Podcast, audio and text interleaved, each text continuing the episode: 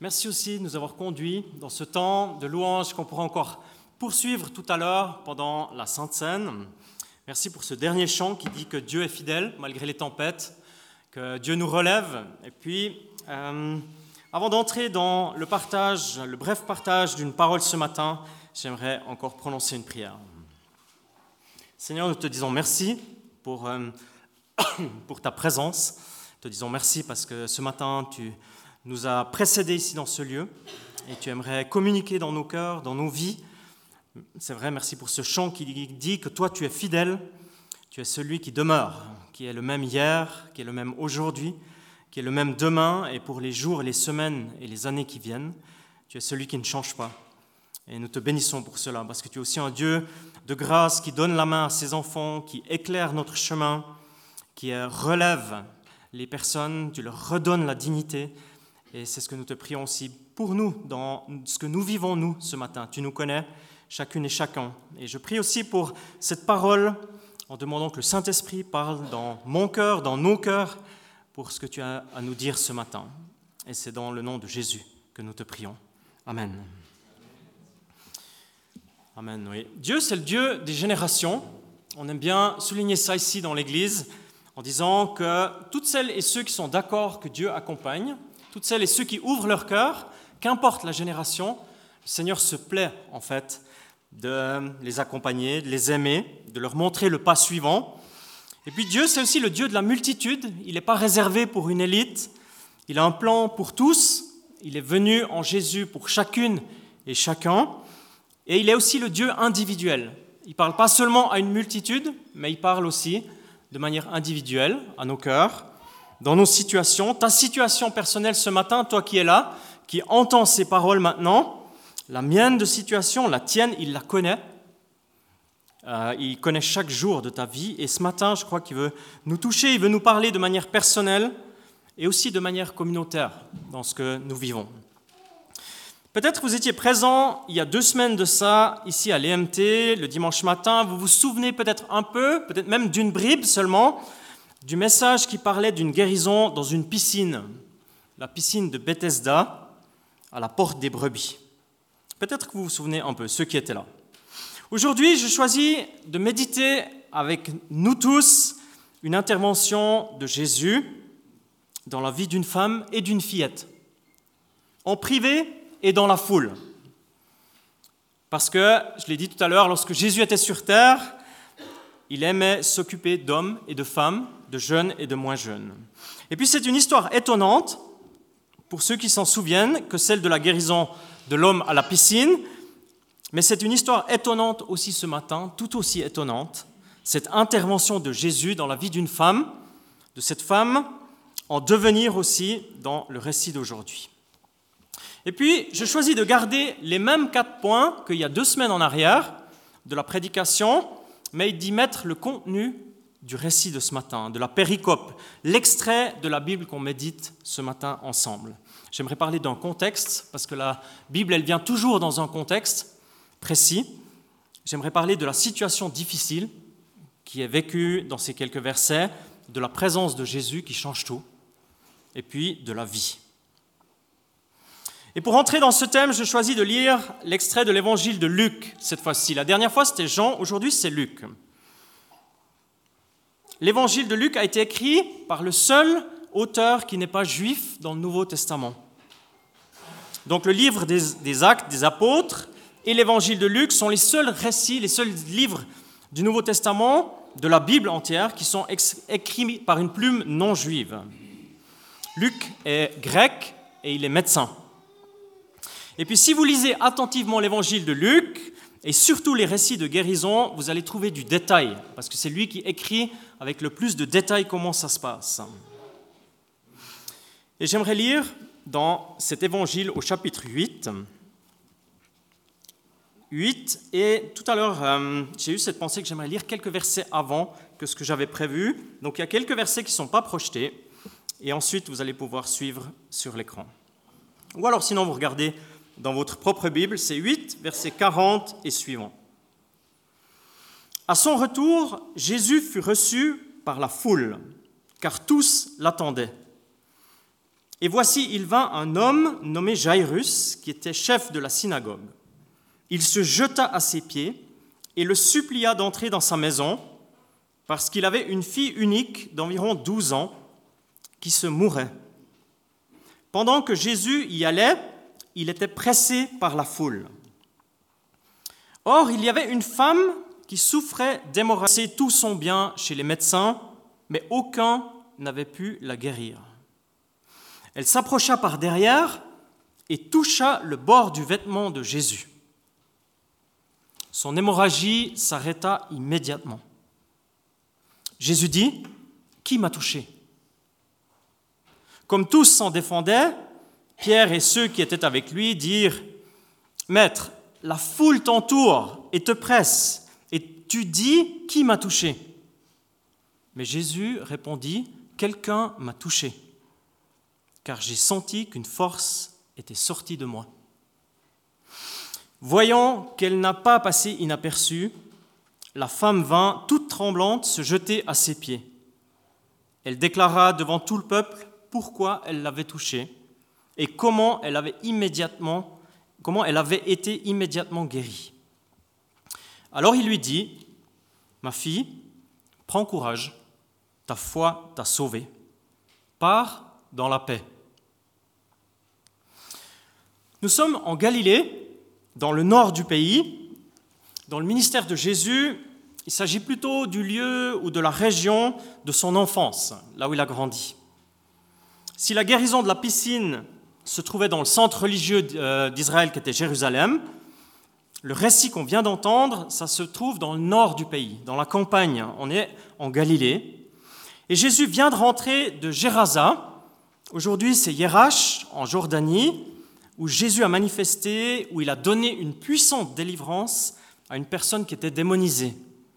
Elle était nue, elle habitait dans le cimetière, et il y avait, il est dit, une multitude de démons dans cette personne, une puissance qui était supérieure à des chaînes, mais Jésus n'est pas effrayé par ses forces. Il offre la guérison, la délivrance, il offre un vrai dialogue, il habille la personne, la personne s'habille. Et c'est dans le territoire de la Décapole, donc aujourd'hui c'est en Jordanie, Jésus revient en Galilée après cet événement, dans sa région. Il est attendu par toute une foule. Les gens le connaissent, ils ont des attentes. Et dans ce contexte, il y a l'événement surprenant qu'on a entendu tout à l'heure. Plutôt deux fois qu'une, Jésus intervient dans des situations qui sont comme connectées en fait. Deux situations désespérées en conséquence de la présence du péché dans le monde. Une situation de maladie et une situation de mort, qui est la conséquence finale du péché. Et puis, quand on a lu ce texte, Jésus est en route vers ce drame familial. Une fillette de 12 ans, il est dit, est en train de mourir. Et son père, c'est un chef de synagogue. Ce n'est pas n'importe qui.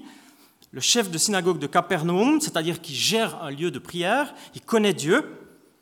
Et puis cette fille, cette jeune fille qui est en train de mourir, elle peut comme symboliser en fait l'état des êtres humains sans le salut en fait, sans le fait que Dieu les rencontre, que Jésus les rencontre. Ils sont comme empêchés d'entrer dans une maturité parce que la mort, la conséquence du péché, les empêche. L'âge de 12 ans dans l'âge juif, c'est quand on entre dans la maturité. C'est quand on devient de l'enfance à l'adulte. L'adolescence, c'est une, invention moderne. Avant, il y avait l'enfance et l'âge adulte, et ça se passe à 12 ou à 13 ans, euh, selon si on est un garçon ou une fille. Et à ce moment-là, eh bien, on réalise que sans la venue de Jésus, sans la présence de Jésus, eh bien, le contexte eh bien, pourrait ressembler à celui-ci. Peut-être même aujourd'hui, en fait, dans notre propre vie, alors qu'on circule dans nos villages, dans mon village, dans mes relations, la vie des personnes que je connais, l'absence de Jésus, l'absence de la présence du salut, c'est comme une maladie qui empêche d'entrer dans une maturité, qui empêche de grandir. L'homme sans Dieu est impuissant. Impuissant pour entrer dans un projet, un plan utile, édifiant. Et je pense qu'aujourd'hui, c'est un immense défi, ça c'est vrai, mais c'est une immense opportunité pour nous aussi, de dire que peut-être il y a encore autre chose, peut-être qu'il y a une autre dimension. Quelque part, eh bien, il y a une grâce, comme on l'a entendu tout à l'heure, qui veut nous rejoindre. Alors Jésus, il est en chemin, il est disponible, Il se rend dans cette maison de Jairus, il est accompagné par cette foule, et puis Jésus, on le sait, quand on lit les évangiles, il a de la compassion pour tout le monde, il n'a pas de chouchou, mais la foule, elle le presse tant qu'il peut, peut-être qu'il a du mal à avancer, tellement il y a des gens, et puis on a lu cette histoire tout à l'heure, magnifique, je dirais de puissance, de la foi et de la détermination d'une femme, de l'audace d'une personne. Il n'y a pas si longtemps que ça, lors d'un voyage avec une de nos filles, on a eu l'occasion de nous rendre dans un endroit en Galilée qui s'appelle Migdal. C'est un endroit présumé là où Marie-Madeleine a rencontré Jésus, où Jésus l'a délivré aussi, de ce qui la tenait captif. Et dans cet endroit, on a trouvé une communauté catholique très engagée, qui vit la foi, qui vit la prière, qui vit même des temps de délivrance avec des personnes. C'est magnifique, c'est au, bord du lac de Génézareth. Et dans une pièce de prière, dans une paroi immense, il y a euh, ce tableau. C'est tellement grand, en fait, que quand tu es devant là, tu as l'impression que tu es dans la foule. Tu as l'impression que tu es tout près, en fait, de là. Et c'est une œuvre d'une artiste qui, à sa manière, et je pense avec beaucoup de pudeur, illustre l'histoire de cette femme qui touche Jésus. Un moment tellement puissant un kairos, un temps de Dieu pour elle, et qui va changer sa vie. Et j'aime ce tableau, je le trouve magnifique. La situation de cette femme, elle est très difficile. Elle semble âgée, parce que ça fait 12 ans qu'elle souffre des pertes de sang. Et à cette époque, la vieillesse se situait vers 40 ans, pas comme aujourd'hui. Et puis la perte de sang, elle est gênante, mais elle est plus que gênante. Aujourd'hui aussi, mais surtout à l'époque du temps de Jésus, la perte de sang, dans un contexte juif, c'est comme la perte de la vie, la perte de l'esprit.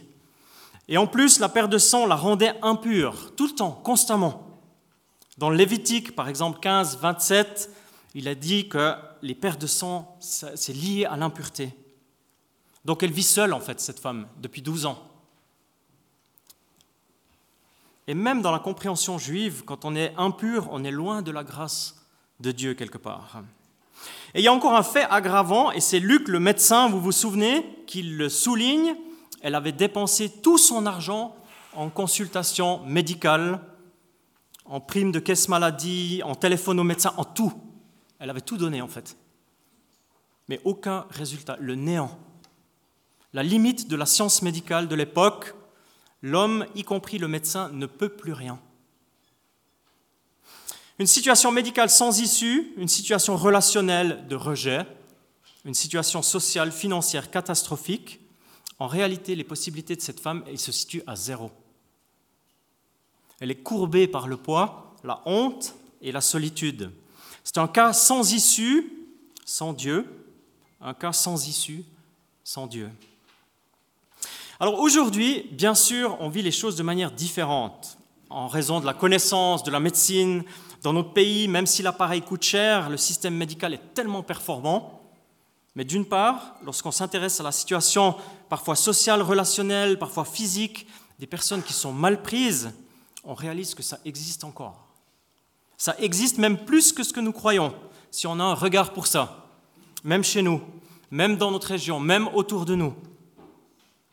Et puis d'autre part, ça peut aussi être une illustration d'un rejet, d'une cassure sociale, d'une mise à l'écart, de situations difficiles qui paraissent insolubles.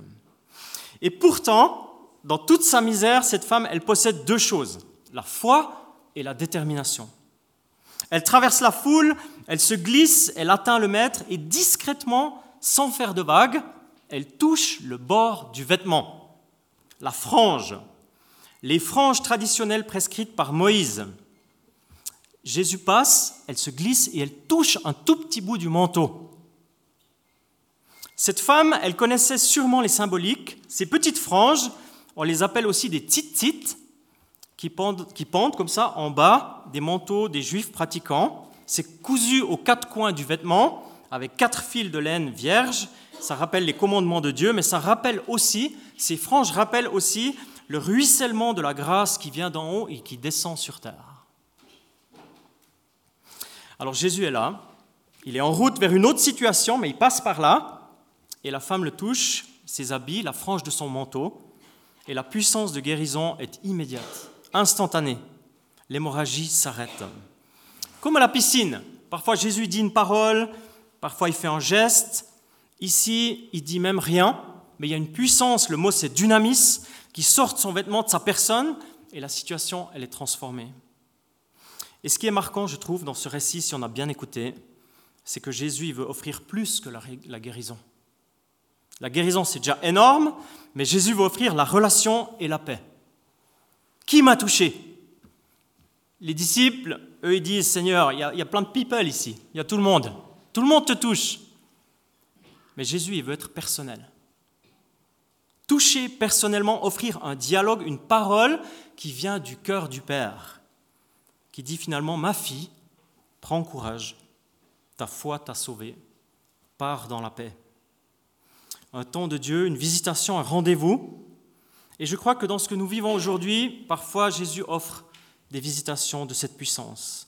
Toucher Jésus et être touché par lui pour vivre. Recevoir la dignité, être relevé par Jésus. Aucune personne ne peut faire ça pour, pour nous. Aucune personne ne pourra nous relever comme Jésus le fait. Aucune personne ne pourra nous guérir comme Jésus le fait. La gloire de Dieu, c'est l'homme debout, disait Irénée de Lyon, un père de l'Église du deuxième siècle. La gloire de Dieu, c'est l'homme ou la femme debout. Et en transition vers la Sainte Seine, aujourd'hui, je choisis encore de parler de mon dernier point, c'est la vie. Au final, la victoire de Jésus, elle emmène toujours vers la vie, toujours. Que ce soit la fillette mourante de 12 ans, si vous voulez lire son récit à la maison, vous êtes les bienvenus, bien sûr. Que ce soit la femme âgée qui perd du sang depuis 12 ans, les rencontres avec Jésus amènent toujours la vie. Amen. Toujours. Comme je viens de le dire, de fait d'être debout. Et c'est ce que nous souhaitons souligner ce matin en prenant le repas ici. Des hommes et des femmes que nous sommes, nous avons besoin d'être relevés, guéris, visités. J'ai besoin de guérison, d'être visité, relevé par Jésus, par son esprit. Là où nous sommes courbés, malades, Jésus veut nous conduire vers la vie. Et prendre part à son corps, bénéficier de son sang à lui, c'est plus que toucher la frange de son vêtement. Parce que lui, il a dit qu'il était le pain de la vie, il a dit qu'il était celui qui avait le sang précieux, qui rachète, qui me rachète, qui permet la vie. Et c'est dans ce sens que j'aimerais nous inviter à prendre le repas du Seigneur ce matin, de dire, avec ce que je suis, où j'en suis dans ma vie, je viens à toi Jésus, et plus que de toucher la frange de ton vêtement, je prends part à ton corps. Si tu es disciple, si tu es chrétien, si tu crois en Jésus, tu prends part à son corps et tu bénéficies de son sang qu'il a versé à un prix très élevé pour que nous, on puisse être relevés debout devant lui, avec lui. Et c'est dans ce sens-là que j'aimerais nous inviter à partager ce repas ce matin. Amen. Amen. Amen. J'aimerais prier encore. Seigneur notre Dieu, te disons merci pour ta présence. Merci pour cette parole où tu as tant de grâce et tant de puissance pour rencontrer des personnes, qu'elles soient jeunes ou moins jeunes. Tu donnes la vie. Et tu es celui qui change les circonstances, qui change le parcours. Il y a un avant, il y a un après.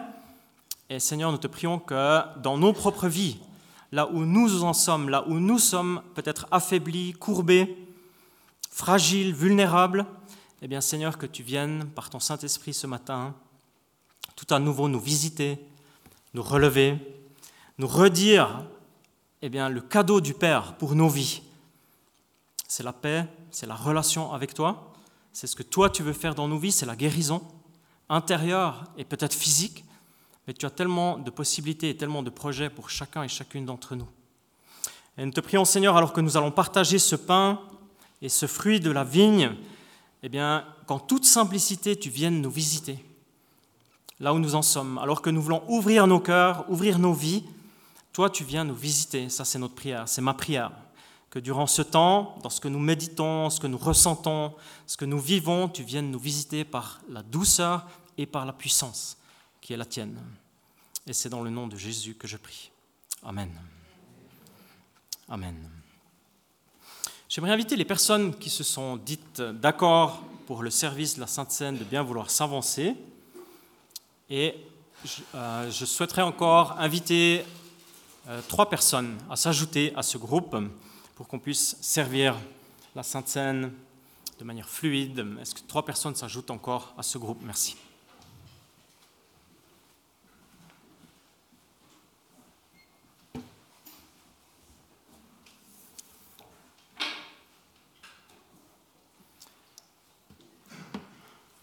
tout bon, merci. J'aimerais encore lire l'institution et on va rester aujourd'hui dans l'évangile de Luc. Quand il parle, quand Jésus installe, entre dans ce repas, il a dit la chose suivante. Quand l'heure fut venue, il se mit à table avec les douze apôtres. Il leur dit, j'ai vivement désiré manger cette Pâque avec vous avant de souffrir, car je vous le dis, je ne la mangerai plus jusqu'à ce qu'elle soit accomplie dans le royaume de Dieu. Puis il prit une coupe, remercia Dieu et dit, prenez cette coupe et partagez-la entre vous, car je vous le dis, désormais je ne boirai plus du fruit de la vigne jusqu'à ce que le royaume de Dieu soit venu.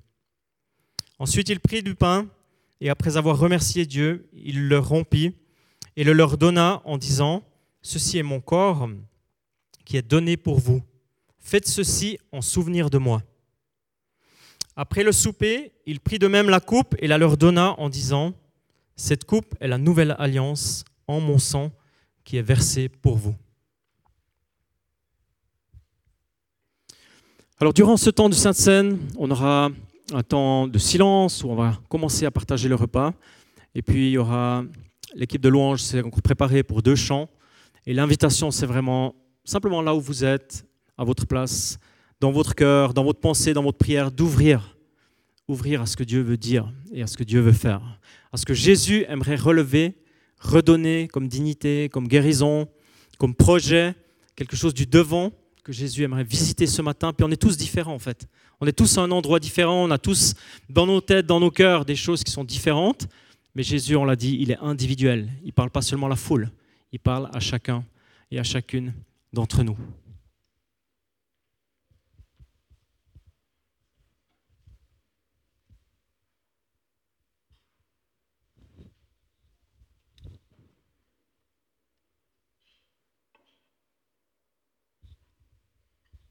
J'aimerais encore prier pour ces éléments.